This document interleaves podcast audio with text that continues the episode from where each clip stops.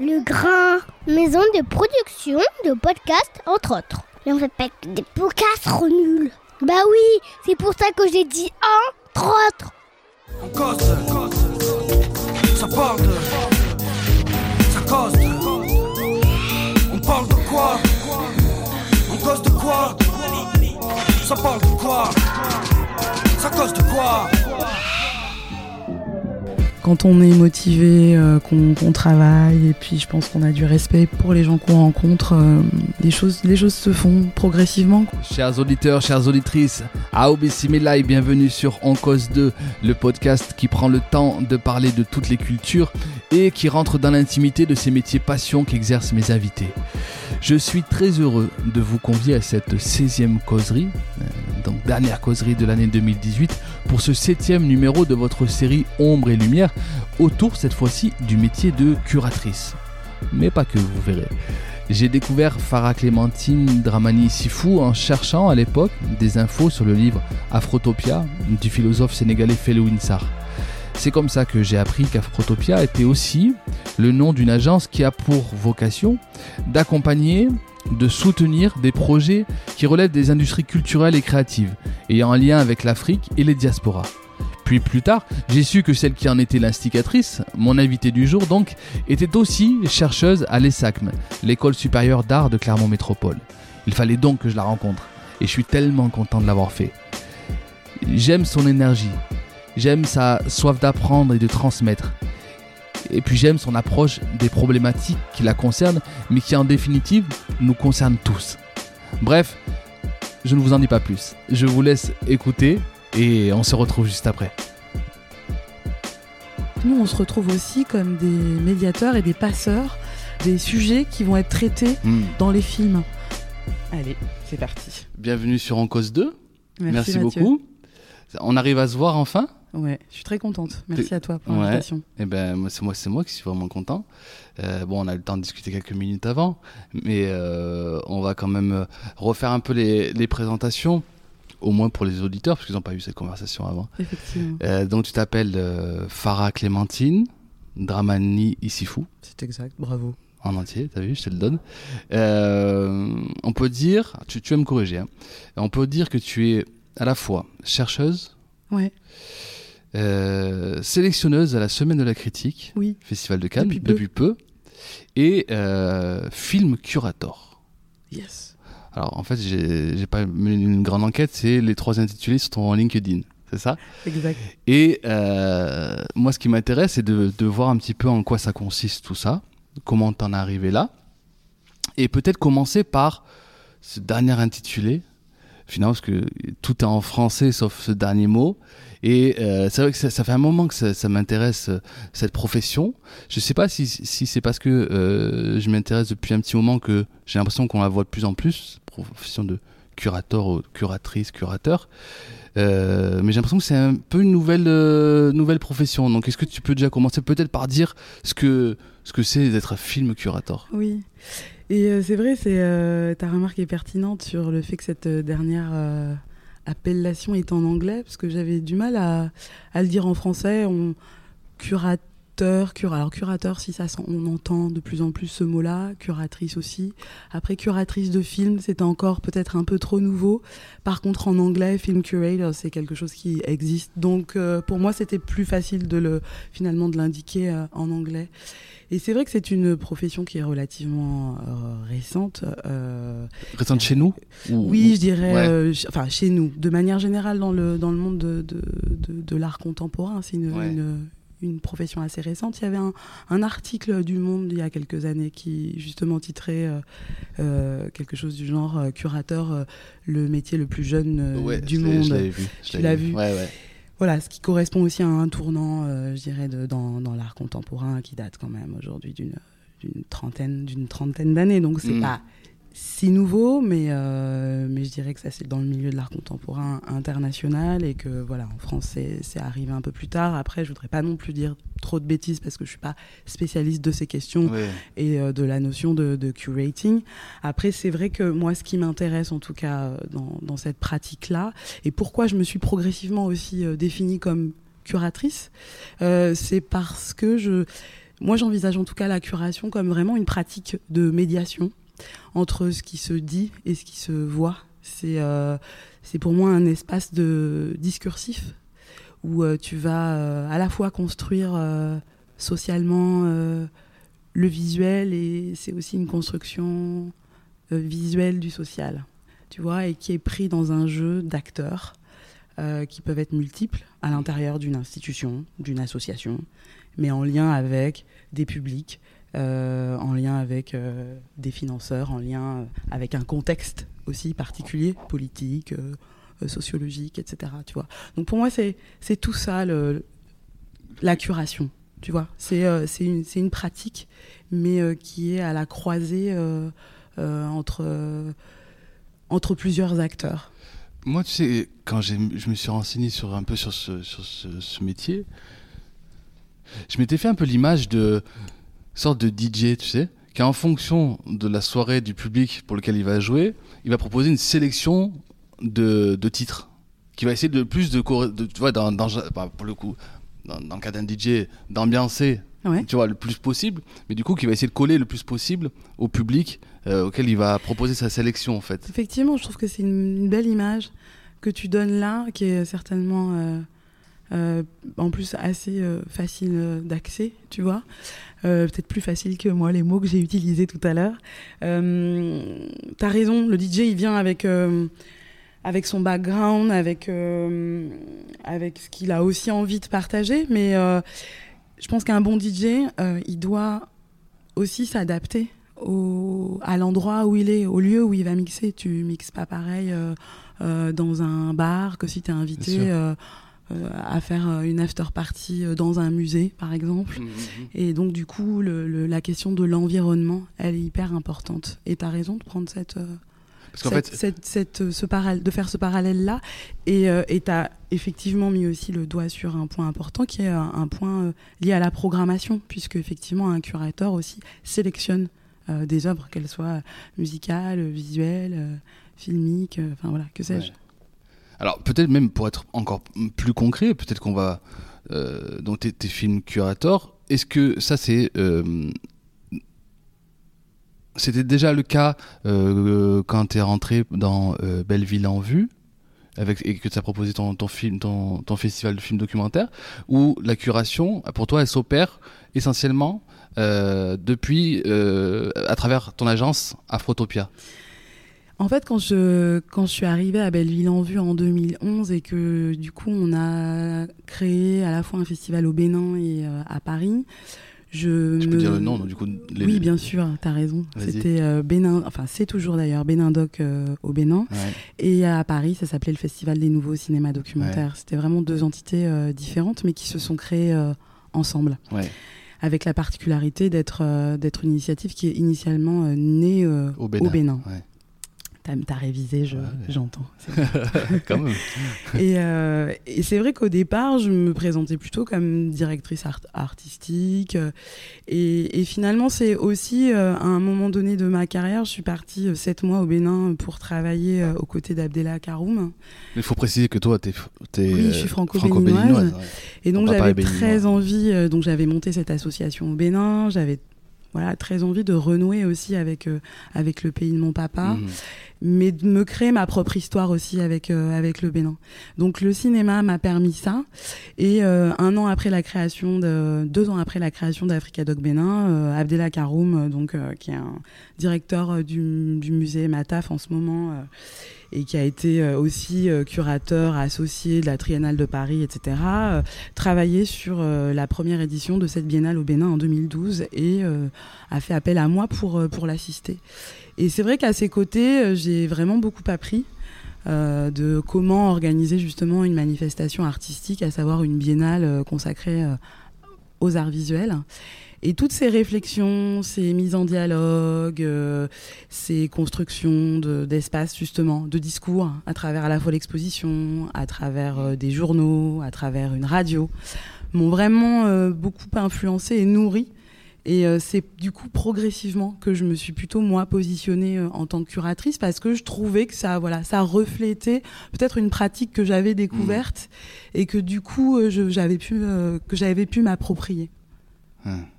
Mais et- et à la, à la base, t'es es, une passionnée de, passionnée de cinéma ou, ou pas ou ça s'est fait ça aussi ça s'est fait au, au fil des rencontres ou t'es passionné d'art contemporain Tout ça, ça s'est fait au fil des tout ça rencontres, c'est fait au en fil fait. des, des rencontres ouais.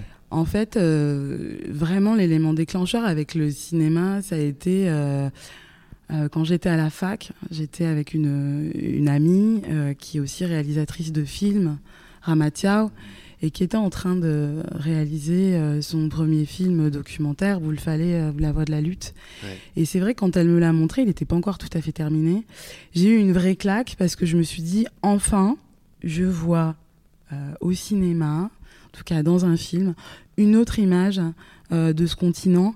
Et euh, ça m'a fait vraiment beaucoup de bien parce que euh, j'avais été nourrie essentiellement avec des images euh, misérabilistes. euh, voilà, on présente toujours l'Afrique comme le continent de la faim, des guerres et des maladies. Et, euh, et c'est assez difficile de se construire avec, euh, avec cette image-là, avec ces stéréotypes et ces clichés.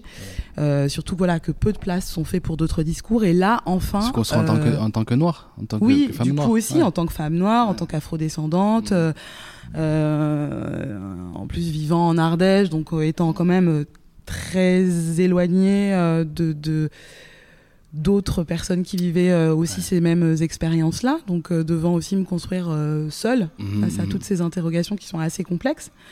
Hein, En plus, en tant que métisse, voilà, c'est encore d'autres d'autres expériences aussi. Et voilà. Et le cinéma, en tout cas, à un moment donné, m'a permis justement de, de, de me dire, moi, je terminais mes études et je me suis dit, bah voilà, en fait, je crois que j'ai envie de, c'est pas, je crois, j'ai envie de travailler sur ce type de projet. Et donc voilà, et c'est comme ça que ça a commencé, que j'ai participé à des résidences Africadoc, que j'ai rencontré euh, des amis euh, béninois. mais excuse-moi pour euh, tes études tu- à ce moment-là tu, les faisais au Sénégal c'est ça?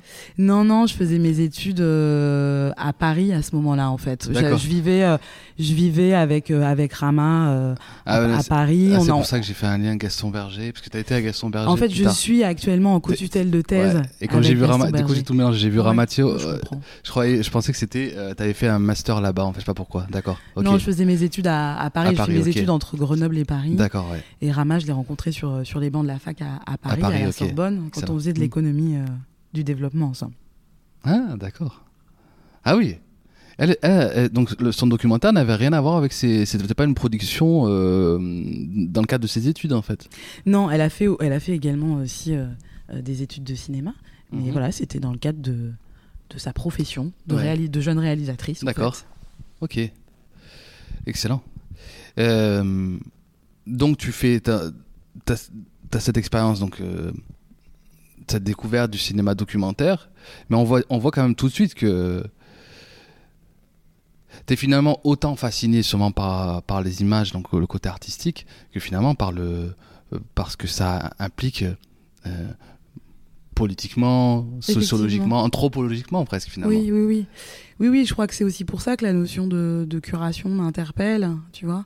C'est parce que euh, pour moi, c'est de produire un- une pensée, en fait. C'est aussi Ouais. ce dont je me ça. suis rendu compte euh, au gré des éditions du festival euh, qu'on organisait particulièrement à Paris. C'est-à-dire qu'en fait, on développait ensemble une pensée, un dialogue. Et c'était vraiment quelque part un prétexte pour se rencontrer, pour échanger, pour montrer euh, des œuvres qui étaient euh, très peu diffusées, euh, pour justement repousser les frontières, casser les murs et créer plutôt des ponts. Et tout à l'heure, j'ai évoqué, parce que c'est pas tous les, les auditeurs qui auront, avant d'écouter, fait une veille sur, sur tes activités. J'ai évoqué comme ça Afrotopia. Euh, donc, euh, tu parlais de 2011, euh, donc ton arrivée à Belleville en vue. Exact. Et cinq ans après, euh, tu montes en parallèle Afrotopia. Non, en fait, non, comment ça se passe là Pour la petite histoire, donc effectivement, j'ai travaillé de 2011 à 2016 euh, au sein de Belleville en Vue. Euh, on a organisé cinq éditions euh, Ouais. du festival, donc à cheval entre Paris, les Lilas, Porto Novo, Cotonou. On est allé à Lomé, Ouais. Jusqu'à Phnom Penh aussi, Ah oui, au vu ça. centre Bopana de Ritipan, où on a proposé euh, euh, voilà plusieurs films euh, documentaires. Ouais. Et, et du coup, la dernière édition du festival en 2015 s'est appelée Afrotopia. Et c'est un, et un terme qui, euh, qui a tout de suite parlé euh, aux gens à qui on allait présenter le festival quand on était en train de monter cette, cette cinquième édition. Un terme très poétique euh, qui, qui renvoyait voilà comme ça à la fois à l'Afrique et en même temps à cette utopie, mais cette utopie concrète. En mars 2016, euh, Felwinsar sort un essai qui s'appelle Afrotopia. Euh, Il y a aussi euh, Ingrid Lafleur euh, aux États-Unis à Détroit qui a créé aussi un projet qui s'appelle Afrotopia. Enfin voilà, il y avait quelque part cette, ces idées, ces, ces conceptions qui se réunissaient et qui étaient dans un dialogue euh, transatlantique. Donc il y avait quelque chose de très fort. Et puis voilà, qui marchait, euh, qui marchait aussi bien euh, visuellement que Mmh. qu'au niveau Ouais, sonore. Et, et vraiment, ça mettait tout le monde d'accord. Mmh, donc il y, avait quelque chose- il y avait quelque chose qui nous portait collectivement autour d'Afrotopia. Et donc du coup, c'est un nom que j'ai eu envie de garder. Ouais. Et quand Belleville en vue s'est arrêté, vu, merci. Et quand Belleville en vue s'est arrêté, voilà, moi j'ai eu envie de j'ai eu envie de, de poursuivre euh, d'autres euh, d'autres réflexions, de monter d'autres projets. Donc c'est Ça s'est arrêté. euh, C'est toi qui as décidé d'arrêter? Non, c'est pas moi. Ça a été une décision collective et c'est parce qu'en fait, ça faisait un petit moment qu'on avait de lourdes difficultés financières. Ouais, On travaillait de plus en plus et c'était de plus en plus difficile de, de trouver les moyens. Euh, de mettre en place tous les super beaux projets euh, qu'on organisait. Euh, T'es pas sans savoir que le milieu associatif et culturel euh, traverse de très très lourdes difficultés. Et il y a eu un moment donné, on était voilà fatigué. Donc ça a été une décision douloureuse à prendre, hein. mais on l'a prise, on l'a prise collectivement. Et puis je crois que ça correspondait aussi à un moment où on avait envie d'aller d'aller découvrir euh, le monde, en tout cas de poursuivre notre découverte du monde et de tester des nouvelles choses. Et moi j'avais envie, euh, voilà, euh, aussi de, reprendre des études, de, justement de, prendre un temps pour analyser tout ce qui s'était passé, parce que justement, à organiser des projections, des festivals autour des cinémas d'Afrique, et pas, et pas que d'ailleurs, ça me questionnait sur euh, qu'est-ce qu'on montre, pourquoi on le montre, Mm. justement, tu vois, tout ce que tu disais Mm. tout à l'heure, quand tu disais, bah, en fait, finalement, organiser un festival, pour toi, c'est aussi... euh, euh, un discours, c'est politique, Mm. c'est sociologique, etc. Et donc j'avais envie de, tu vois, de faire un peu pause et de prendre ce temps euh, de l'analyse. Donc j'ai repris des études et puis ensuite euh, j'ai monté. euh, C'est là où tu es rentré à la, à la Sorbonne, du coup? C'est là où je suis euh, rentrée au CELSA, Au ouais, CELSA, donc, ouais. Effectivement qui est rattaché euh, à la Sorbonne. Euh, en 2016 pour euh, une formation très professionnalisante Ouais.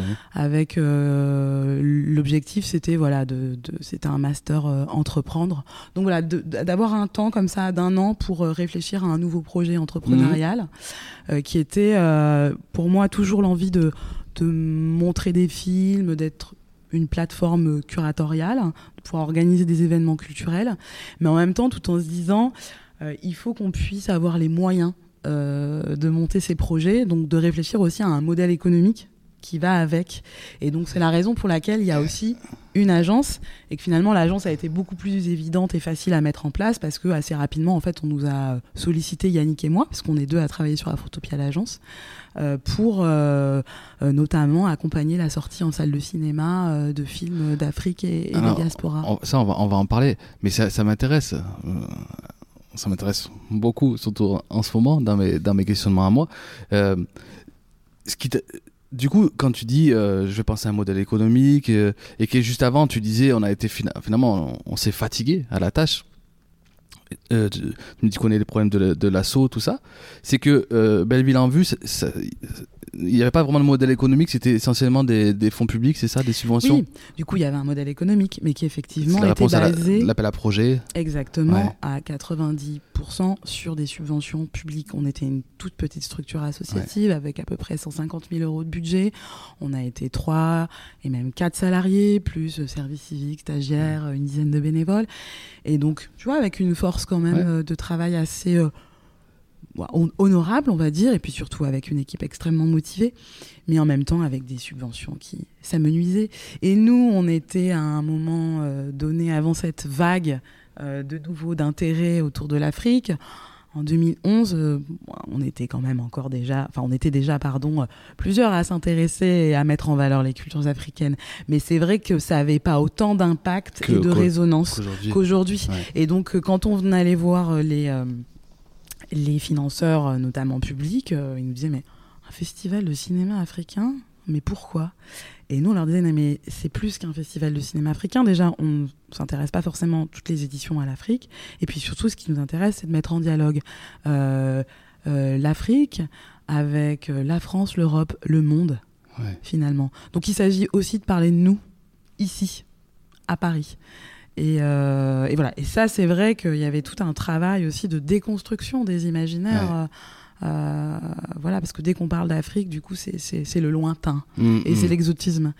Et, euh, et donc, du coup, on n'a vraiment pas été euh, aidés et qu'il y a tout un travail politique qu'on n'a pas fait. On était vraiment des, des femmes de terrain, parce que c'était une équipe quasiment euh, féminine. Ouais. Et voilà, on était, on se concentrait sur, sur la construction de nos projets et sur, Ouais.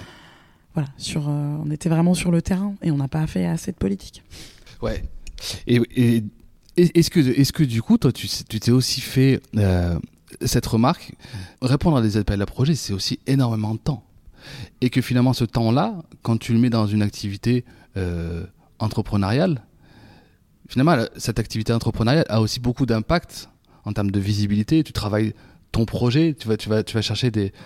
Ça fait appel à des ressources qui vont, euh, qui vont avoir un impact souvent assez quand même très, euh, ça j'allais dire salvateur pour le projet. Mais euh, moi, je, me suis rendu compte que, euh, ouais, finalement, ce, temps-là, j'avais plus, moi, j'ai- pas envie de le mettre. on, le fait, hein, on le fait encore. euh, il, faut le faire et puis c'est intéressant toujours travailler quand même avec le territoire.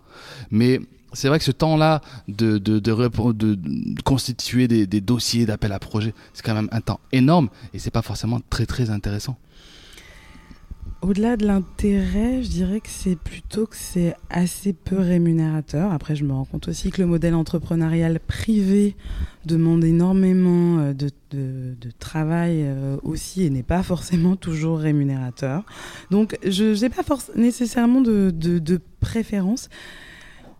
En tout cas, je me dis simplement que le modèle, en tout cas aujourd'hui dans lequel je suis, m'accorde plus de liberté. Et euh, je crois que c'était aussi ça Mm. que je cherchais. Parce que c'est vrai que de travailler en équipe, c'est incroyablement enrichissant et moi j'en ai besoin. Euh, mais d'être responsable d'un collectif, même si on était tous responsables, chacun de soi-même et puis du collectif, en même temps, il y a une pression supplémentaire de il faut trouver trois ou quatre salaires pour que Ouais. mes collègues et moi, vrai. on mange à la Mm. fin du mois. Mm. Et donc, du coup, ça, c'est une pression vraiment supplémentaire. Et puis, voilà, il y a un moment donné aussi où on se dit, mais c'est pas, c'est pas possible d'avoir aussi peu de reconnaissance sur le, sur le travail qu'on mène. Enfin, nous, on avait des partenariats euh, hyper différents avec Belleville en Vue. Ça qui est incroyable. On bossait aussi bien avec le cinéma du réel, tu vois, donc euh, qui se passe au centre Pompidou, euh, qu'avec des équipes de prévention du, quartier de Belleville, qu'avec Arte Radio. et et c'est ça qui était superbe, c'était que tout le monde était à sa place et qu'en fait, on faisait dialoguer en fait à la fois des gens et des structures. On faisait se rencontrer aussi ces personnes-là et ces institutions-là qui n'ont pas nécessairement pour habitude de se, de se voir et de se rencontrer. Donc euh, nous, c'était notre, euh, c'était nos, nos, nos, nos- nos petites victoires et nos grandes victoires en même temps, quoi. Et, euh, et, et au bout d'un moment, je dirais pas qu'il y a de l'amertume parce que c'est peut-être un peu fort, mais en tout cas, il y a beaucoup de, Mm. de déception et de, de, de fatigue et quelque part de ras-le-bol. Et, euh, et moi, j'ai, voilà, j'ai eu envie de d'être responsable peut-être un peu plus de, moi parce que c'est vrai que je trouvais que ça il y avait beaucoup de pression à être euh, aussi euh, co-responsable de ce de ce collectif quoi. À la fois ça donne de la force parce qu'il y a une capacité de travail qui est décuplée mais en même temps voilà on est euh, on est aussi fragile Tout à l'heure, tu parlais de, prendre ce recul sur le, sur le faire et non plus analyser. Est-ce qu'il n'y a pas aussi un piège dans lequel on peut vite tomber quand on doit aller chercher de quoi faire manger 3, 4, 5 personnes qui est des fois d'aller répondre à des appels à projets qui sont pas forcément euh, dans notre dans nos priorités du départ et comme on peut c'est un peu du storytelling des fois les réponses répondre à des appels à projets tu fais Bien rentrer sûr. un peu de ce que tu veux dans un cadre. Oui. Mais des fois, ça peut aussi, tu peux aussi te, euh, finalement, te fourvoyer. Tu vois, des fois, dans, c'est pas forcément te compromettre, mais oui tu, oui. tu- tu vois, le fait d'aller chercher à chaque, tu vois, ce nombre de salaires, comme tu dis, des fois, tu peux t'écarter et comme ça, au fil des années, peut-être même de plus en plus de ce que tu voulais faire au, au départ. Alors nous, on a, il me semble, euh, toujours réussi à être euh, droite, droit. euh, dans nos dans nos bottes tu vois par rapport à ça après c'est vrai que ça demande de, de, de sans arrêt un peu tordre Mm. euh, les choses pour répondre aux préoccupations du moment. Je me souviens qu'il y a eu euh, toute la période autour du départ euh, de Français en Syrie. Et donc du coup de prévention autour du- autour de, de thématiques liées au, au- au terrorisme etc et donc du coup nous associations tu vois on devait aller faire des projections ou que sais-je des ateliers théâtre enfin peu importe ce que tu faisais pour 2000 euros on, on t'envoyait tu vois au fin fond euh, d'un territoire euh, francilien euh, pour lutter contre tu vois le djihadisme et donc, voilà, on, on- on trouve qu'en plus, c'est toujours pareil, quoi. Il y a une espèce de démission, c'est pas une espèce, il y a une démission de, de l'État. On demande aux associations de prendre de plus en plus de responsabilités et en même temps avec de moins en moins, de moins en moins de moyens. Et, euh, et ça aussi, c'était à un moment donné aussi, je pense qu'on a eu, on en a eu. Enfin, moi, j'en ai eu en tout cas personnellement vraiment ras-le-bol euh, de me dire on est au front, on fait le travail. euh, en plus, des fois, on a vraiment des toutes petites enveloppes, mais en même temps, nous, quoi qu'il arrive, on fait le travail sérieusement parce qu'en fait, en face, c'est nous qui sommes en face de, du, du- des, des, des, des gens avec qui on, on co-construit Mhm. euh, les projets et qu'on avait envie de, de voilà, de les respecter puisqu'on avait envie qu'ils nous respectent. hein. Donc à partir de là, ça veut dire que tu t'engages, euh, tu vois, corps et âme, mais que ça, ça prend du temps. Euh, et que du coup, dès que tu commences à dire ah bah ouais, mais là en fait les filles, on a eu que 2000 euros. euh, donc euh, on va pas pouvoir passer autant de temps qu'on le souhaiterait et, et que tu commences à te dire en fait on va devoir faire les, le- les choses par-dessus la jambe là tu te dis bah non c'est pas possible en fait sur, ces sujets-là. bah quoi. non pas sur ces sujets là Ouais, bien sûr. et qu'après on s'est posé la question de faire évoluer notre modèle économique.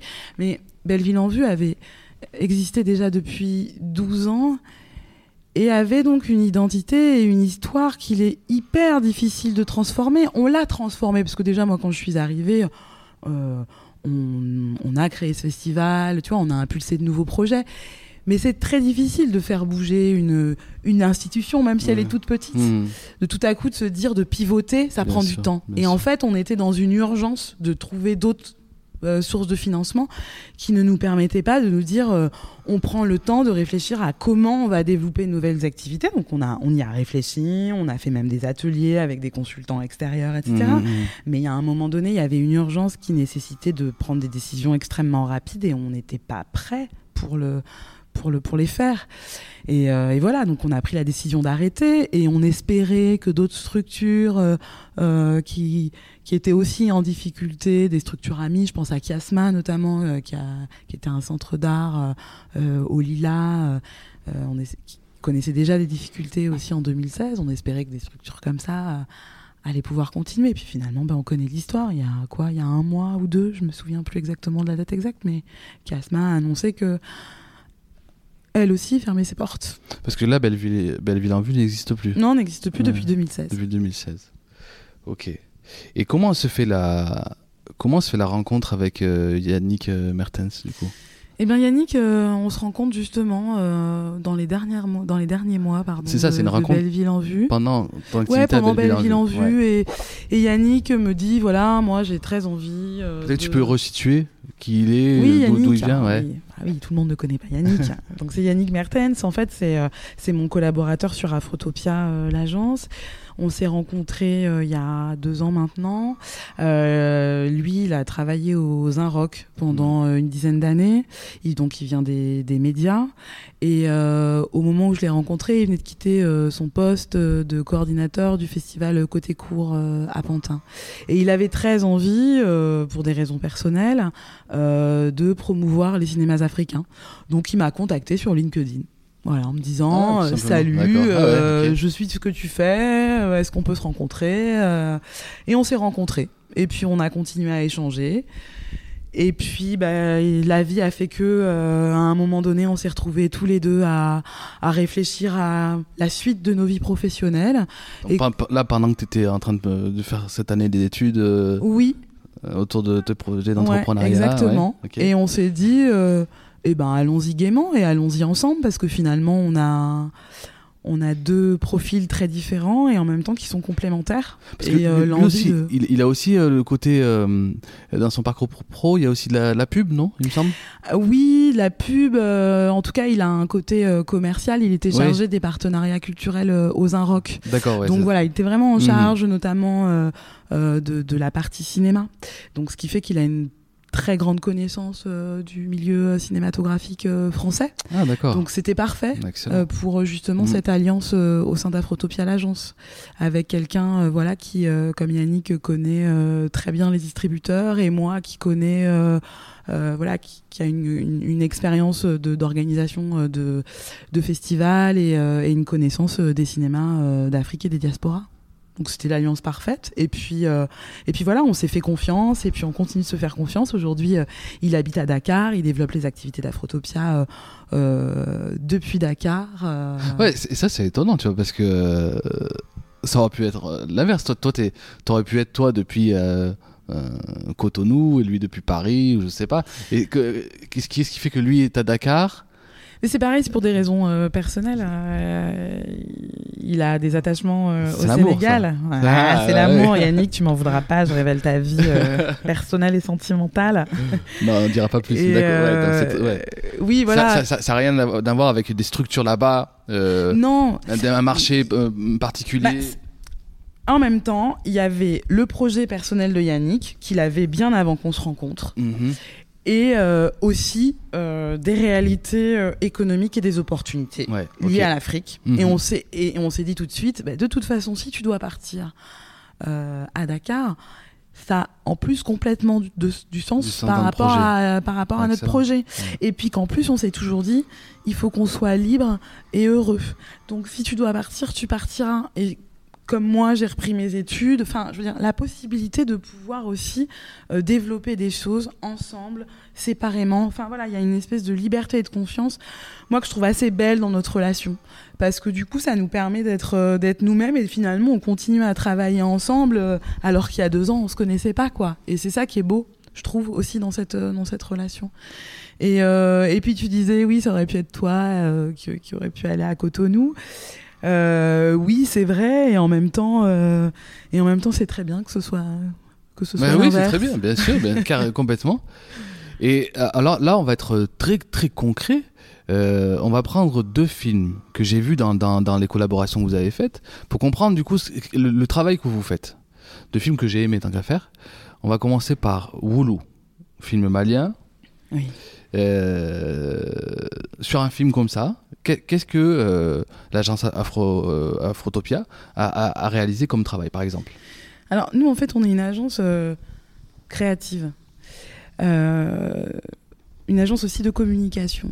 Donc, à la fois, euh, on, on accompagne, l'idée, c'est d'accompagner notamment les distributeurs donc, Ouais. de films qui sortent en salle, donc des films africains, qui connaissent pas nécessairement en fait euh, les réseaux euh, Afrique entre guillemets et diaspora qu'il peut y avoir euh, en France, parce que c'est vrai que depuis quelques années, il y a, enfin, il y a toujours eu des réseaux, euh, mais euh, voilà, d'autres se sont constitués euh, depuis euh, une dizaine d'années, euh, même depuis euh, l'avènement d'Internet. Il y a, voilà, des blogs, des sites, des plateformes. Enfin, il y a tout un tas d'initiatives qui émergent tous les jours, et que nous, avec Yannick, on a connaissance de ces, de ces initiatives-là, pardon.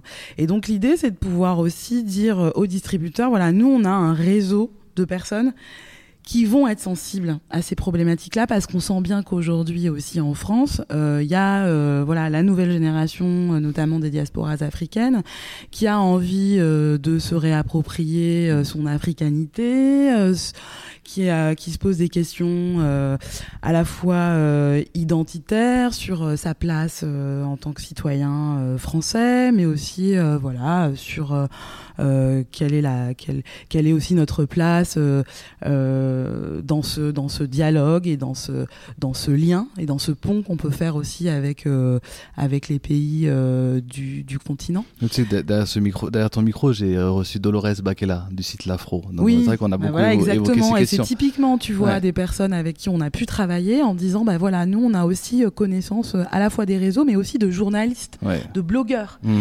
euh, qui nous semble essentiel d'inviter aux projections presse qui sont organisées. Bien parce sûr. que sinon, les projections presse, elles sont destinées aux Aux médias, grands ouais. médias, aux médias qui sont connus. euh, Libé, un rock, Télérama. Exactement. ouais. Mm.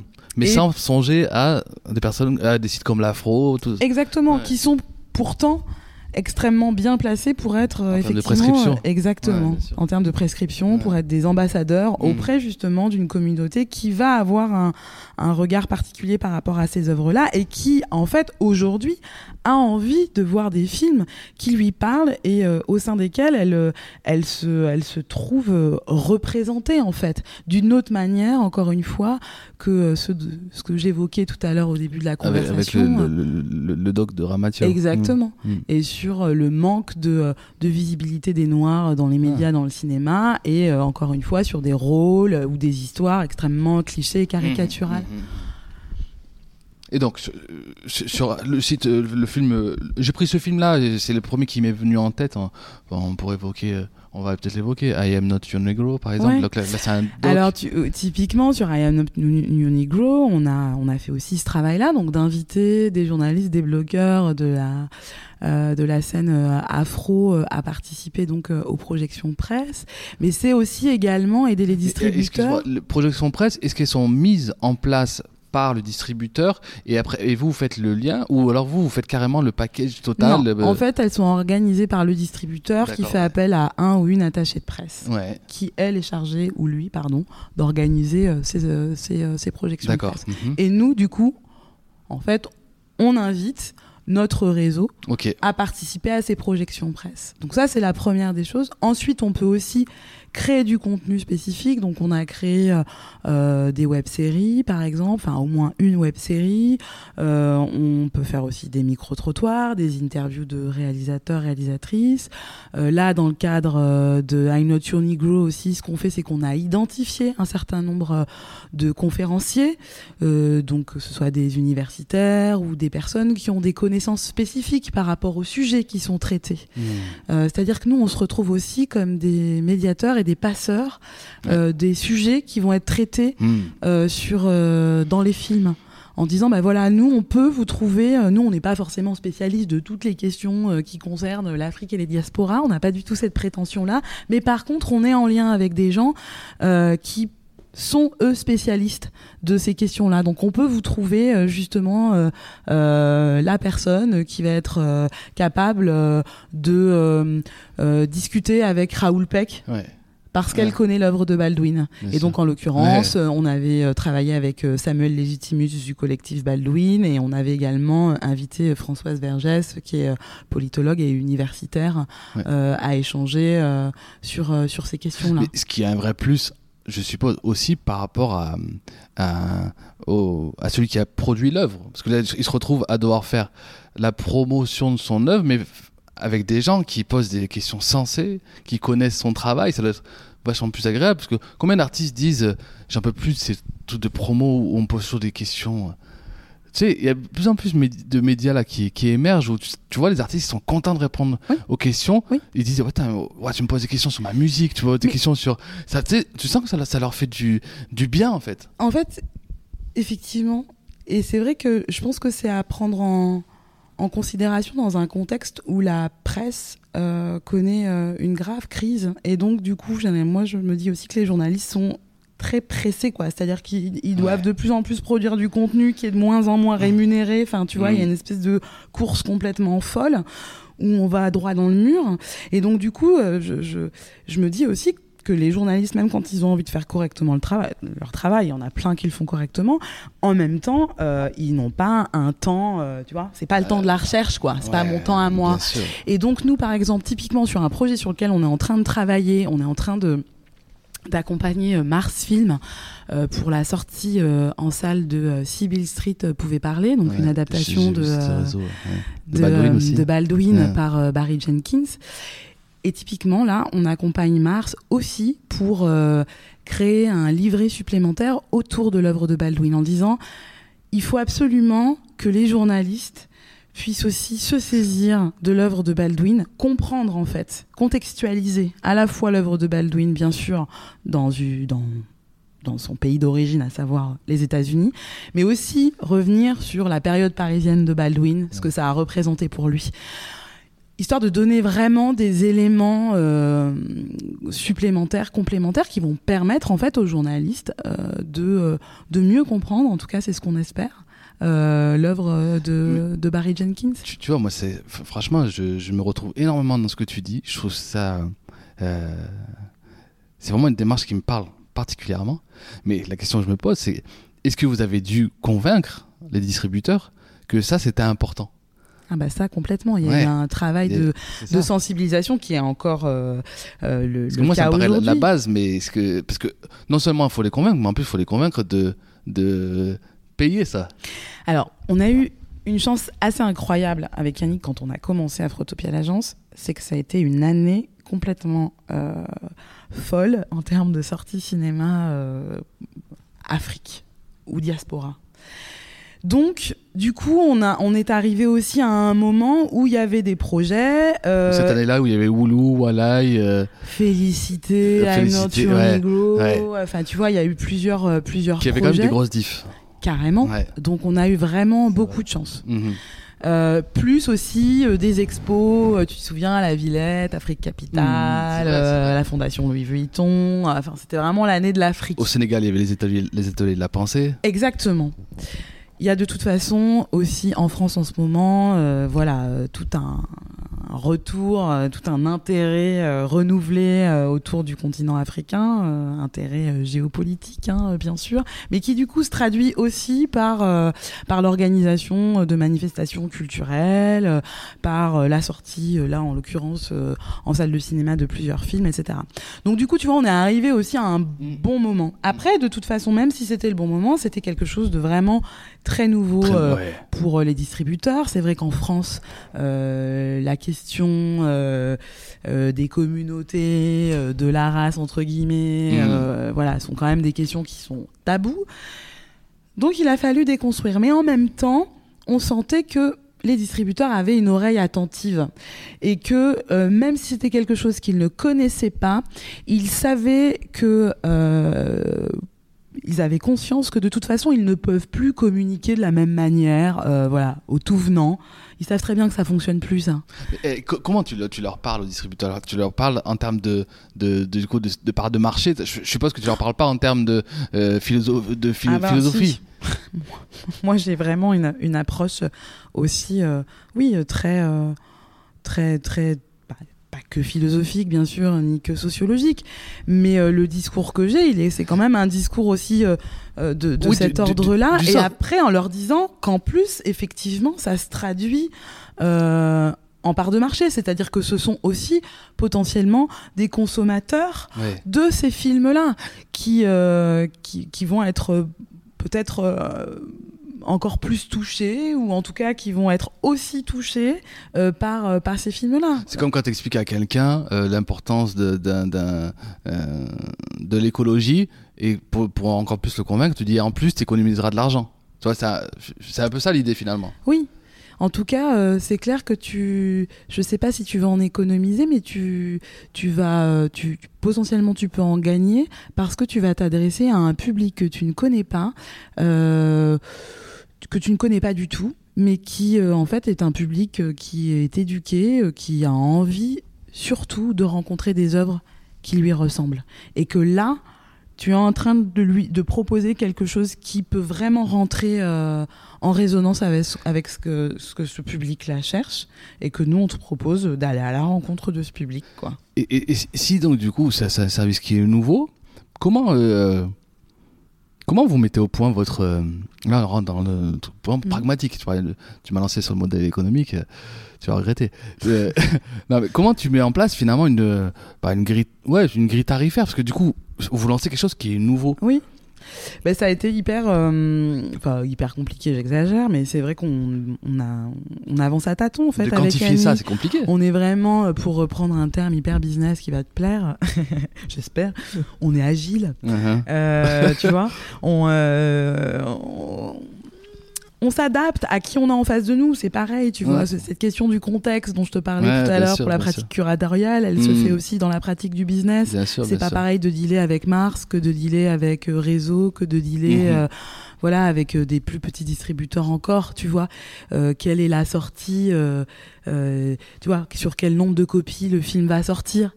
Euh, là, par exemple, on a aussi organisé euh, l'avant-première euh, du film Yen de Djibril Diop Mambéty cette semaine. Là, c'était mardi soir au Ciné 104.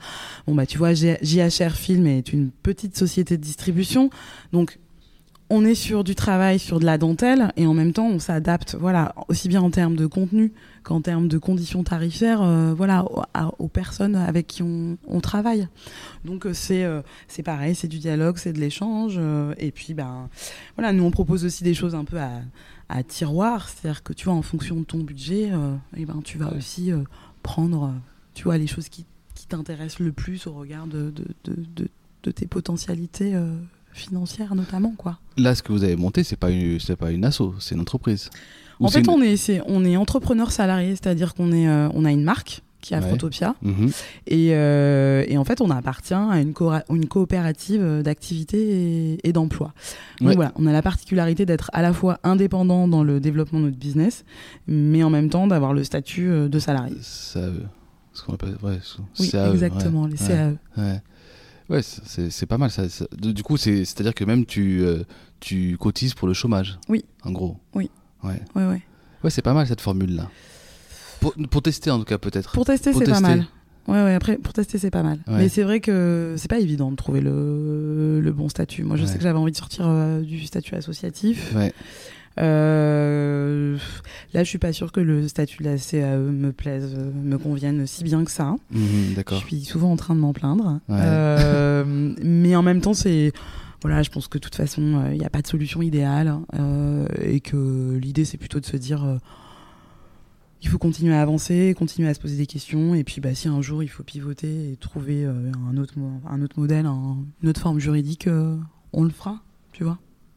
Rien n'est figé dans le marbre. Du coup, là, tu, toi, tu me reçois pas aujourd'hui euh, dans tes bureaux d'Afrotopia, quoi. Tu me- Non. on se voit, ça me fait plaisir. Chez toi Chez moi, à domicile, euh, à Clermont, parce que donc bon, tu es entrepreneur salarié, mais tu es, je, le dis- je le disais en début d'émission, tu es chercheuse aussi. Oui. Chercheuse à l'école supérieure d'art De Clermont, de Clermont, Métro- Métro- Métropole. Clermont Métropole. Euh, je te disais avant qu'on avant qu'on commence la conversation que euh, j'ai pas réussi à trouver le, le, le, le- sujet de, de, de- sur lequel tu travailles, mais je voulais savoir déjà comment tu comment déjà ouais tu t'es arrivé à te lancer dans une thèse parce que quand même tu te lances dans un projet entrepreneurial et comment tu, comment tu te dis bah en plus tiens je vais je vais aussi me lancer sur une thèse C'est peut-être la folie, ça, Mathieu.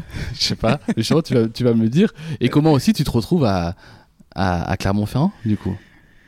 Alors le projet de thèse, en fait, euh, donc je te disais tout à l'heure que j'avais fait un master spécialisé euh, entreprendre euh, en 2016. Ouais. Et en fait, euh, l'intérêt de ce master au, au CELSA, c'était à la fois de penser mon projet entrepreneurial, mais d'avoir aussi euh, une thèse professionnelle à, à rédiger, donc euh, d'avoir aussi un, un contenu théorique à, à produire, tu vois Ah, dans le cadre d'un- document. Et c'est vrai que donc pendant cette année, j'ai à la fois pensé, enfin j'ai Hmm. pensé du coup à un modèle économique, etc. Mais j'ai aussi beaucoup réfléchi théoriquement. Euh, à qu'est-ce que qu'est-ce c'était qu'Afrotopia, enfin voilà, poser des, des vraies questions euh, théoriques, euh, des réflexions, euh, voilà. Et, et finalement, je me suis rendu compte que c'était j'ouvrais une boîte de Pandore et que c'était le début d'une longue réflexion et Ouais, qu'en ouais. fait je me suis rendu compte à quel point l'école m'avait manqué et à quel point j'étais bien à cet endroit-là. C'est vrai que c'est un endroit qui me permet de en partie de, de, de trouver des réponses aux questions que je me pose et du coup quelque part qui m'apaise beaucoup. Ah, et puis même là où on est, là, c'est un cocon, en fait. Ici c'est un cocon. C'est un cocon, ouais. Du coup, suite à cette première reprise d'études, Ouais. je, je me suis dit, oh, thèse, pas thèse, quand même, j'ai envie de continuer. J'ai pris un an, même pas, pour réfléchir, parce que je me suis dit que je pouvais pas m'engager comme ça aussi rapidement dans une thèse, parce que j'avais conscience du travail que c'était, puis aussi, de, comme tu le disais, de mon statut. Je suis, euh, je suis une jeune maman, euh, euh, j'ai- je, je, je monte un projet entrepreneurial, etc. Donc je me disais, bon, ça fait beaucoup. Ah ouais. Faut y aller, j'y vais, j'y vais pas. Et puis en fait, euh, je me suis dit que si j'avais envie d'y aller, c'était le moment parce que justement, j'avais des connexions avec des profs au CELSA, euh, qu'il y avait des gens qui étaient prêts à, à m'accompagner euh, dans cette aventure universitaire. Et puis j'ai eu cette chance de rencontrer Felou Insar, qui m'a clairement encouragée en fait dans cette voie en me disant mais si t'as envie, il faut y aller. Tu l'as rencontré comment? Dans quel cadre? Je l'ai rencontré à Dakar. Ouais. Il y a, je sais plus, euh, en 2016. C'est quand t'avais mis la photo là sur Oui, tes... ouais, d'accord. Exact. ouais. Ah, t'avais épluché mon Facebook. Hein. En fait, quand t'as fait Winsard dans Facebook, dans peut-être dans le 10 12e post, c'est euh, ton selfie avec Phil Oh, c'est vrai, c'est rigolo, ouais. tiens. Et en fait, ce qui est drôle, c'est que donc je vais à Dakar en 2016, en mai 2016, il sort son essai Afrotopia Ouais. euh, quelques mois avant, en mars de fin- Ouais. 2016, effectivement, j'ai Ouais. Philippe Ray. Je me dis c'est incroyable, etc. Donc je le contacte sur les réseaux sociaux. Il me répond, mais je vois pas Qu'est-ce qui est incroyable Qui s'appelle Afrotopia ou ce qui est écrit dedans? Les deux. Les deux. ouais. Les deux. Et euh, donc je le contacte, il me répond, mais je vois pas sa réponse parce que ça passe dans mes spams. Enfin, tu vois, bref. J'arrive à Dakar, je revois un très bon ami à moi, Sahad Sar. On discute, je demande des nouvelles de la famille. Et là, il me dit Bah, tu sais, Felouine vient de sortir un ouvrage. Je fais Comment? C'est ton grand frère, Felouine Il me dit Bah, oui. Et là, je fais Mais c'est incroyable. Donc là, je renvoie un message à, à en lui disant faut vraiment qu'on se rencontre parce que du coup, euh, on a plusieurs, euh, il y a plusieurs connexions. Et donc, c'est comme ça qu'on s'est rencontrés. Euh, et on s'est dit super, restons en contact, ce serait chouette de faire des choses ensemble. Et quand j'ai eu cette envie de faire la thèse, je, lui je l'ai recontacté. On s'est revu à Paris et là, il m'a dit c'est super intéressant, tes réflexions. euh, enfin, il a dit ça mieux que ça. Euh, et euh, en gros, il m'a encouragé à y aller et il m'a dit si tu veux, je te suis dans ton projet. Et là, j'ai fait non mais si euh, si Ferwin Sarr m'encourage à y aller, franchement, Tu poses plus de questions. je me pose plus de questions. Ouais. Il faut y aller en fait. Et donc il devient ton co-directeur de thèse. Et il devient mon co-directeur de thèse. Et puis, et puis voilà. Et puis du coup, je me retrouve ici Incroyable. à l'école des beaux-arts de Clermont parce que en fait, je reprends une thèse comme comme on l'a évoqué suite à plusieurs projets, c'est-à-dire mon, parcours, j'ai plusieurs casquettes et je me suis dit que ça, j'avais pas envie de le mettre de côté, que ça, j'ai envie que ça nourrisse aussi mon travail de recherche universitaire, c'est-à-dire que je situe aussi mes recherches dans une pratique euh, curatoriale. Et, euh, et je trouvais que, ce qui était proposé euh, ici, no- notamment au sein de la coopérative de recherche, pouvait me permettre justement de d'expérimenter. En fait, parce que euh, parce que dans une école d'art, c'est une autre manière de penser la recherche euh, euh, qu'à l'université. C'est ça, parce que précise maintenant donc le thème de ta recherche. Oui, donc euh, j'ai proposé ici un, projet de recherche qui s'appelle Cinéma des interstices, toujours pour creuser euh, mon intérêt autour des cinémas euh, d'Afrique et des diasporas, et surtout d'essayer de montrer en fait la complexité des, propositions qui peuvent être faites au sein de ces cinémas, et surtout d'essayer de, contrecarrer un peu cette une, vision quand même assez stéréotypique et caricaturale autour de, ces cinémas dont on parle souvent d'une manière très englobante. D'ailleurs, tu vois, je viens de le faire. Et, euh, et c'est comment on sort de tout ça, tu vois? Qu'est-ce que ça veut dire? Quels sont euh, les, les, ra- les, les pouvoirs qui traversent aussi euh, ces appellations? Mm. Voilà. Et donc, à travers Cinéma des interstices, j'avais aussi envie de pouvoir finalement penser la différence dans l'unité et l'unité dans la différence. Donc, c'est un, voilà, un vaste sujet. Et surtout, de voilà d'être dans un cadre que je ne connaissais pas et qui allait me permettre de pouvoir expérimenter aussi pour créer de nouveaux savoirs Hmm. Euh, et pas uniquement être dans, euh, dans, dans, dans la lecture, dans les colloques. Bien sûr, je fais ça, ça me nourrit, mais là, on est dans le faire. On est aussi dans le faire. Et pour moi, ça, c'est très, très important. Tu vois, c'est euh, ouais, fondamental dans ma recherche. Mais tu sais, ça ça m'a fait vraiment penser quand tout à l'heure tu m'as dit le sujet de ta, ta thèse. Nous, on a ce projet-là de bibliothèque des Afriques. Avec, c'est le même questionnement en fait. Euh, qu'est-ce que, qu'est-ce qu'on dit quand on dit littérature africaine? À la fois, il y a une volonté quand même aussi d'affirmer l'africanité. Bien sûr. Nous, euh, moi en tout cas, chacun la, la, conso- la- voit ce qu'il veut dedans. Moi, je trouve ça très. euh, euh, tu sais, quand, quand Edgar Morin il parle d'industrie culturelle, il lui dit que le rôle essentiel, c'est euh, l'identification. Tu vois, le rôle essentiel de ces industries. Et je trouve ça très intéressant de t'identifier un moment dans une expérience de comment les gens peuvent se décentrer un petit peu pour essayer de mieux comprendre l'autre. Euh, le cinéma ou la littérature, comment tu vas t'identifier à, une perso- à un, un personnage central qui n'est pas toi? Oui. Et comment tu vas, il va te faire vivre ces expériences qui ne sont pas les tiennes? Oui. Et tu vois, dans ces expériences de se décentrer, elle- donc l'identité africaine de cette littérature est quand même intéressante à mettre en avant. Et à la fois, elle va, elle va être vachement restrictive. Parce que pourquoi on dirait africaine, pourquoi on dit pas littérature européenne euh, Oui. on, dit, on dit littérature tout court? Bon. Et donc finalement, j'ai l'impression que c'est ces questionnements-là qui, qui, abreuvent aussi. Mais toi, dans le cinéma, euh, ta, ta réflexion. Effectivement.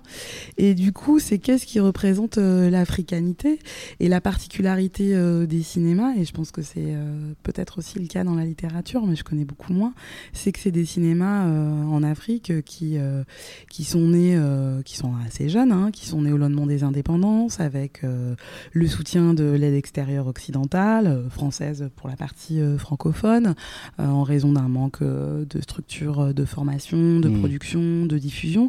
Ce sont des cinémas qui sont toujours liés en grande partie, encore une fois pour la partie francophone, euh, à l'aide euh, occidentale Mmh, mmh. et qui sont, en l'absence toujours euh, de moyens conséquents sur place, euh, notamment diffusés en dehors de leur Ouais. contexte socioculturel de référence. Ouais. Donc, du coup, ça veut dire que dans cette construction d'une sûr. cinématographie africaine, le regard occidental est prégnant. Et c'est aussi ce que j'essaie de, tu vois, de, de démontrer en fait. Et que du coup, pour moi, j'analyse les cinémas africains comme vraiment comme du coup comme une structure, euh, comme une structure euh, comme une structure mythique, c'est-à-dire comme un discours qui est qui est construit et qui est euh, traversé euh, par euh, des rapports euh, de pouvoir, euh, des rapports euh, d'institutions. euh, ouais. au sein duquel, bien sûr, il y a des réalisateurs. euh, Tu vois, c'est c'est- c'est un- donc ta réflexion c'est va, de bien au-delà de, euh, d'une réflexion art, euh, Ah oui, artistique. C'est hein. une approche communa- communicationnelle en fait hein, que que euh, que que j'ai, mais au sein de laquelle en fait euh, il y a une une une, une place et euh, Ouais.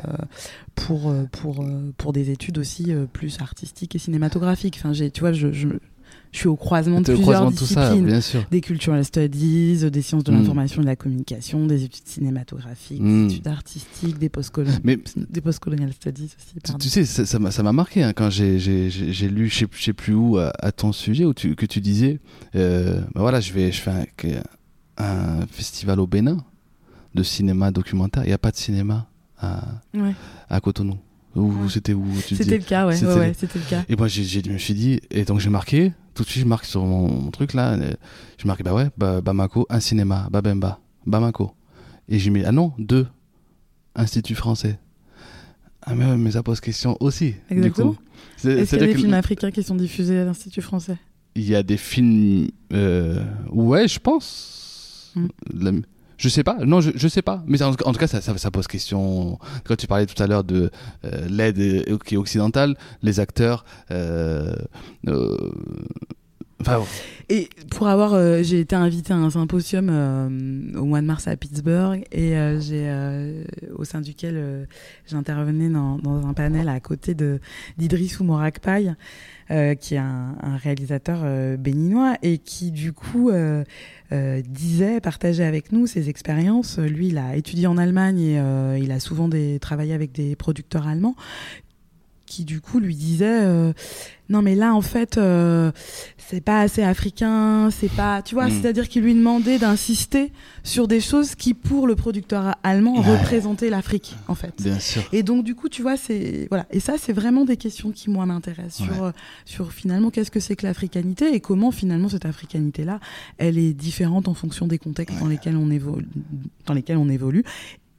Et, et des acteurs qui se saisissent aussi de, de, de cette africanité, tu vois, qui parle?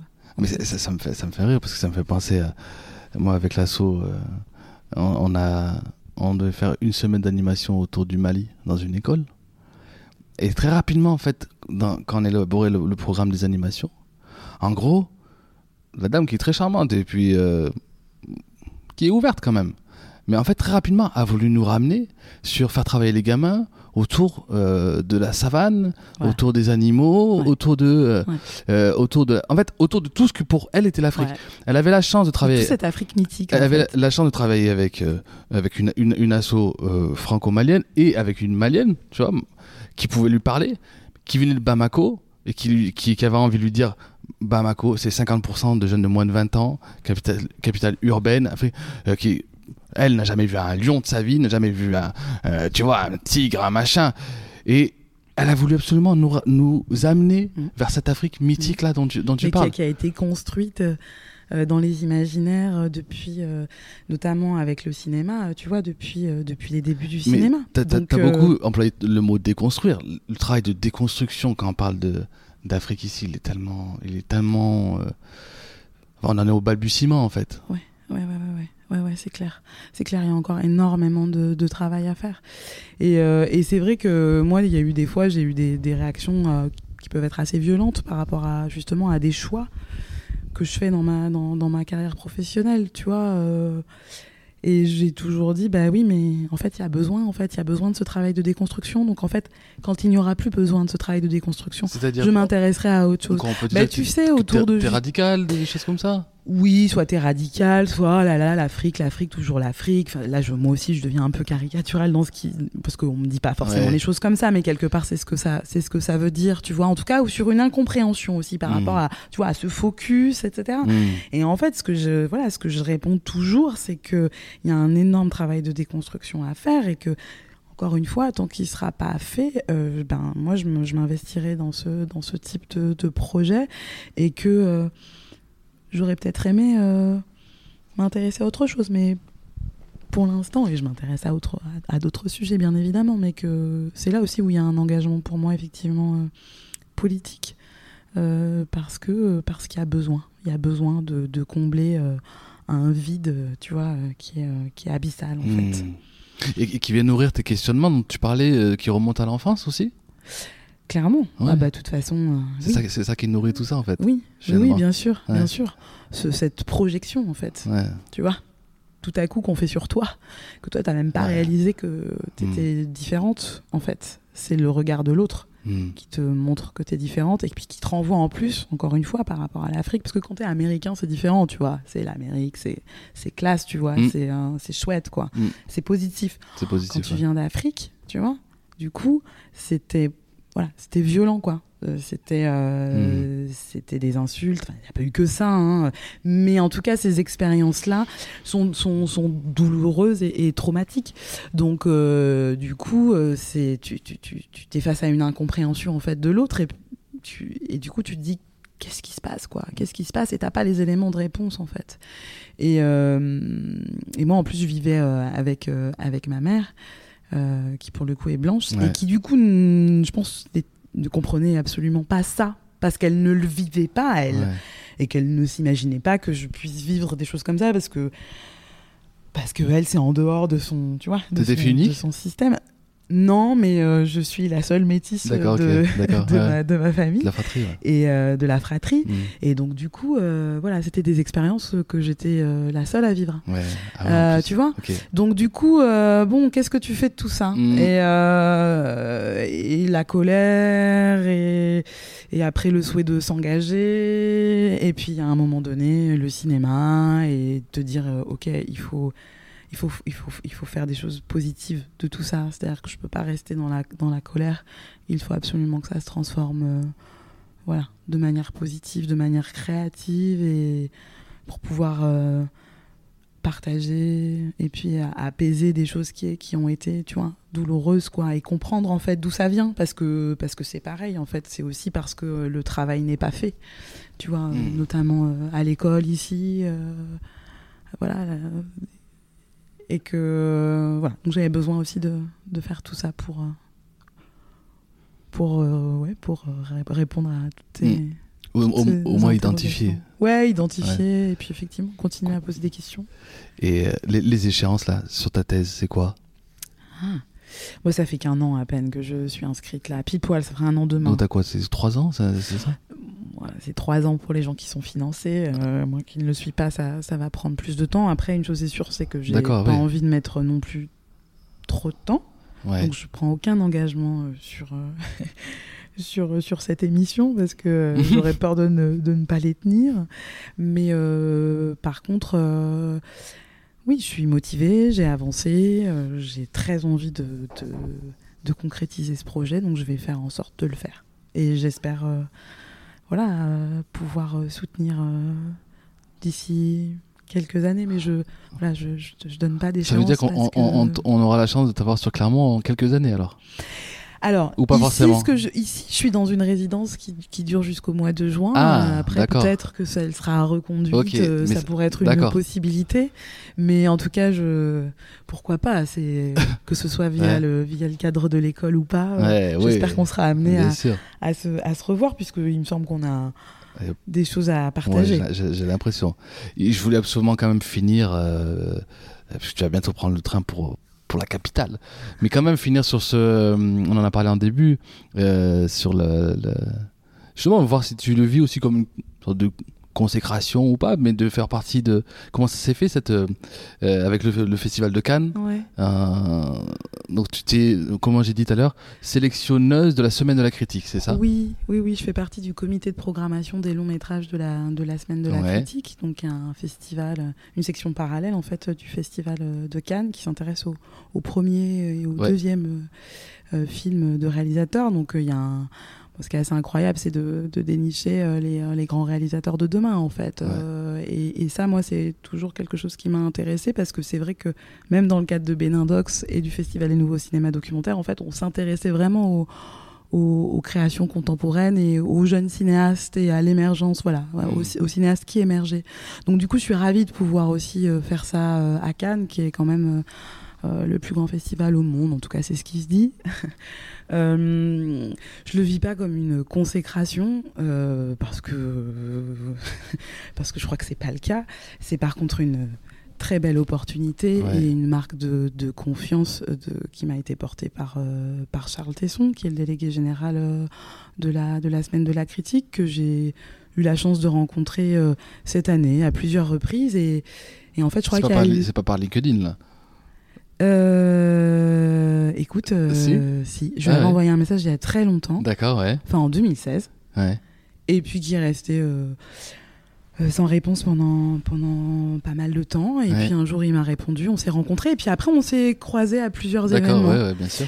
Et, et puis en fait, on a sympathisé, et puis je pense que, enfin, c'est pas je pense, c'est sûr, c'est Charles a un très grand intérêt par rapport aux cinématographies du continent. Mhm. Et je pense qu'aussi, il a conscience de tout ce qui se passe en ce moment en France ouais. et qu'il y est très sensible. Il est sensible à la parité, il est sensible en fait euh, voilà, au fait d'avoir une représentativité euh, euh, au sein des, des membres de, de, de- de la sélection, du comité de sélection. Et voilà, et ça s'est fait, et c'est vrai que pour moi c'est une chance incroyable, et ça me fait extrêmement plaisir parce que je... Voilà, j'ai travaillé, je continue de travailler et je me dis que, ben voilà, que le travail euh, paye et qu'en fait on a raison de se battre pour, euh, pour nos idées, pour les projets qu'on défend parce qu'à un moment donné on rencontre des gens qui, euh, qui, le, qui le voient, qui le reconnaissent et qui ont envie du Ah coup de travailler avec nous. Donc, T'évoquais ta fatigue à un moment avec Belleville Ouais. en vue où tu dis, bon, quelle reconnaissance. Et là, là, ouais, des fois, quand il y a un peu de reconnaissance, ça doit. c'est- oui, voilà, c'est ça aussi, c'est la reconnaissance de ce Au moins pour, travail. pour donner un peu de- d'énergie. Exactement, euh, exactement. ouais. Pour dire ça, voilà, ça vaut le coup de se battre, quoi. Mm. Ça vaut le coup de se battre parce que tout est encore très précaire. Enfin, c'est un Ouais. vrai combat, combat du quotidien. Enfin, je veux dire, euh, moi, c'est, euh, voilà, c'est mon- le- mon modè- mes modèles euh, économiques sont, voilà, sont extrêmement euh, fragiles. Mais en même temps, j'y crois, j'ai envie, j'ai l'énergie. C'est pas tous les jours évident, mais, mais effectivement, ce type d'opportunités-là sont. sont, sont, sont formidables parce que euh, elles permettent aussi euh, d'être plus visibles. C'est vrai que du coup, moi, il y a beaucoup de gens qui m'ont félicité, euh, Ouais, qui, qui m'en parlent, qui trouvent que c'est super. Et, euh, et voilà, je suis contente aussi de pouvoir, euh, de pouvoir le partager Bah, et puis de pouvoir aussi dire que des regards comme les miens vont pouvoir aussi être pris en compte et que je pense que c'est hyper Mhm. important et donc c'est vraiment Vous une êtes grande combien dans le comité? Alors on est combien euh, dans le comité long métrage? On est 6 si je dis pas de Ah, bêtises. c'est une toute petite. une- Ouais, c'est une petite toute équipe. petite team. Et puis, ça doit être à peu près la même chose euh, dans le comité court. Mais je voudrais pas dire de bêtises, hein, mais parce qu'en fait, on s'est pas encore tous rencontrés. Euh, et puis j'ai une très mauvaise mémoire, mais voilà, c'est un, c'est un petit, euh, un petit comité. euh, ouais, petit comité. Mais alors, tu vois, autant euh, festival de cinéma, euh, non, festival de Cannes, plus grand festival du monde, on- on- voilà. Mais tu sais qu'on dit la même chose du festival du court métrage de. Clermont. Ouais. Est-ce que le, le cours, c'est quelque chose qui, t'a intéressé, quelque chose que tu connais ou? C'est euh, un format que je connais beaucoup moins. Ouais. Euh, j'ai fait une programmation de court métrage. là, on avait une carte blanche dans le cadre du festival Off Court euh, à Trouville au mois de septembre dernier. Et, euh, et effectivement. c'est là euh, d'où tu viens, du coup? C'est la Normandie, ça trouve, non? Et bah alors, ce qui était hyper rigolo, c'est qu'effectivement, j'ai passé euh, beaucoup de temps, moi, de l'autre côté de la rive, donc à Deauville, parce que mes grands-parents habitaient à Deauville, mais Ouais. bon, j'ai de la famille à Trouville, j'ai de la famille Ouais. dans, ce- dans ce, dans ce coin-là, donc Tous les euh, trucs en ville. c'était exact. Donc euh, j'étais extrêmement contente de revenir Ah ouais, ça ouais. sur le territoire Ouais, de mon enfance, tu Bien vois. sûr. J'ai été interviewée par Ouest France et là j'étais Ah. là, mais si ma grand-mère était encore. C'est ça la euh, consécration en vrai. C'était ça la consécration. C'est Ouest France. France. Ouais. Non mais je te jure, j'étais, je me disais, Bah c'est oui, incroyable sûr. parce que c'était le journal, euh, voilà, de- Ouais, de- de- que lisaient mes grands-parents et, et donc voilà, c'était, Mhm. il y avait euh, une charge émotionnelle Ouais. assez, assez forte et je suis sensible à ce genre de choses, tu vois. Mm. Et puis voilà, moi je marche, je marche au feeling, petit festival, grand festival, tu vois, puis ce festival de Belleville en vue qui était tout petit, euh, Dox qui est tout petit aussi, eh ben ça permet aussi de pouvoir aussi travailler dans des plus grands festivals, donc comme quoi. euh, quand on est motivé, euh, qu'on travaille, et puis je pense qu'on a du respect pour, euh, pour les gens qu'on rencontre, voilà, les choses, les choses se font progressivement, quoi. Je crois qu'il faut être armé de beaucoup de patience, ce qui n'est pas forcément toujours évident, mais Mais tu, tu sais qu'ici, euh, festival de cours Oui, euh, de Clermont, cours. Clermont. Non, non, mais je, je fais le lien parce que hum, ils font une, toujours, une, il y a toujours une thématique, il y a une thématique Afrique. tout- effectivement, il y a une section Regard d'Afrique euh, à laquelle participe d'ailleurs Camille Varenne, qui est euh, réalisatrice et qui est artiste qui en fait. ici, ouais, c'est vrai. Effectivement, ici Ouais. avec qui je travaille, qui m'avait invité. Travaille sur un euh, projet de western burkinabé, je sais que c'est ça. hein. Ouais, ouais, ouais, ouais. Excellent, Ouais, ouais. Un film euh, très très intéressant qu'elle est en train de terminer là et que je, je, vous inviterai, j'espère, à, à découvrir euh, bientôt. Ouais, avec plaisir. Euh, et, euh, et effectivement, elle fait partie, elle, elle est programmatrice pour, pour, Pour la Regard semaine. d'Afrique, ok. Effectivement, pas pour la semaine. Non, c'est pas la semaine. Le festival, Festival ouais, du court métrage de qui est en Clermont-Ferrand. février là. ouais. Et, euh, et je serai pas malheureusement euh, pas là euh, cette année euh, Ah. non plus, mais je suis extrêmement déçue parce que j'aurais aimé pouvoir être là parce que je sais que c'est un très grand festival avec une programmation extrêmement intéressante. Mais voilà, c'est dommage. On peut pas être partout. On peut pas être partout. On n'a pas Bon. le temps d'ubiquité. Et en plus, tu dois bientôt être à la gare. C'est ça. Donc, je vais te libérer. Je te remercie infiniment. Merci à toi, Mathieu. J'aurais aimé franchement que agréable. ça, ça dure euh, toute la soirée. Ça s'est bien passé parce que t'appréhendais un petit peu euh, le truc et tout. Ça, ça va, c'était Ouais, cool quand même, non? C'était super. Euh, je suis une grande timide, mais tu m'as tu m'as tout de suite mise à l'aise déjà dès les premiers échanges Non, c'est la verveine. C'est la verveine. c'est la verveine. Ouais, mais avant la verveine, même Ouais. dès nos premiers échanges par mail, c'est vrai que ça a été Mm. très, Ouais, cool. très amical Mm, mm. et, et du coup, ça, ça aide. Et puis là, on est bien installés dans la copée, sur nos canapés. Impeccable. C'est chouette, Clermont-Ferrand. Wow, super. Merci Mathieu, je te souhaite aussi euh, plein de bonnes choses avec, euh, Ouais. avec ce podcast et puis avec ton super projet. Euh, Tiens-moi au jus. Ouais. Puis, Il y a trop de trucs à faire ensemble. Mais tu, Ouais, tu- pas, ce sera difficile à mobiliser peut-être, mais tu seras. Oui, mais après, il y a toujours des manières de pouvoir collaborer pense, sans forcément être Oui. là physiquement. Physiquement, c'est vrai. Tu vois Mm, mm. Donc voilà, avec Internet, euh, c'est hyper facile, quoi. Donc euh, avec euh, avec grand plaisir. Et puis nous, on, on te tiendra aussi informé de ce qu'on fait ici, puisque je te, Bah ouais, il y a ça. un programme de recherche qu'on est en train de de, de, de mener. euh, donc il va y avoir aussi des, des, des, des temps de de restitution collective à l'école qui vont être organisés autour de, de figures de transition sur exposition, comme s'appelle le projet de, de recherche. Et j'espère que tu auras l'occasion de, Avec, de venir. avec plaisir, vraiment. Je te remercie. Merci. infiniment. À bientôt. À bientôt. Salut. Merci beaucoup, merci d'avoir écouté jusqu'au bout et merci pour votre fidélité. J'ai dit en introduction que c'était la 16e causerie, donc 16 causeries déjà depuis le, depuis le mois de juin. Je vous souhaite une bonne année puisque demain soir ce sera le, le réveillon. Et pendant que je vous parle, euh, en fait je suis à Bamako euh, pour, euh, pour le travail, aussi pour la famille et pour voir la famille, les vacances. Mm, Et j'espère ramener de là-bas euh, voilà, des choses intéressantes à vous faire écouter euh, en 2019. Voilà, donc euh, bah, plus que jamais, plus que jamais dans vos voeux pour cette nouvelle année, euh, n'oubliez pas de dire à ceux que vous aimez que vous les aimez, voilà, que vous les chérissez. C'est important, vraiment. Et c'est pour ça que c'est pas la démagogie, encore une fois, quand je vous dis que je suis heureux de partager ces moments avec vous. C'est important pour moi de vous le dire, c'est impor- important pour moi de, de, faire, de faire ça. Voilà. Donc j'espère qu'en 2019, on, se, on fera plein de choses ensemble, qu'on continuera cette, cette aventure ensemble. Et puis voilà. Donc on se, retrouve euh, bah, dans 15 jours, peut-être si, si... Ouais, on se retrouve dans 15 jours. Allez, à bientôt, Kambé.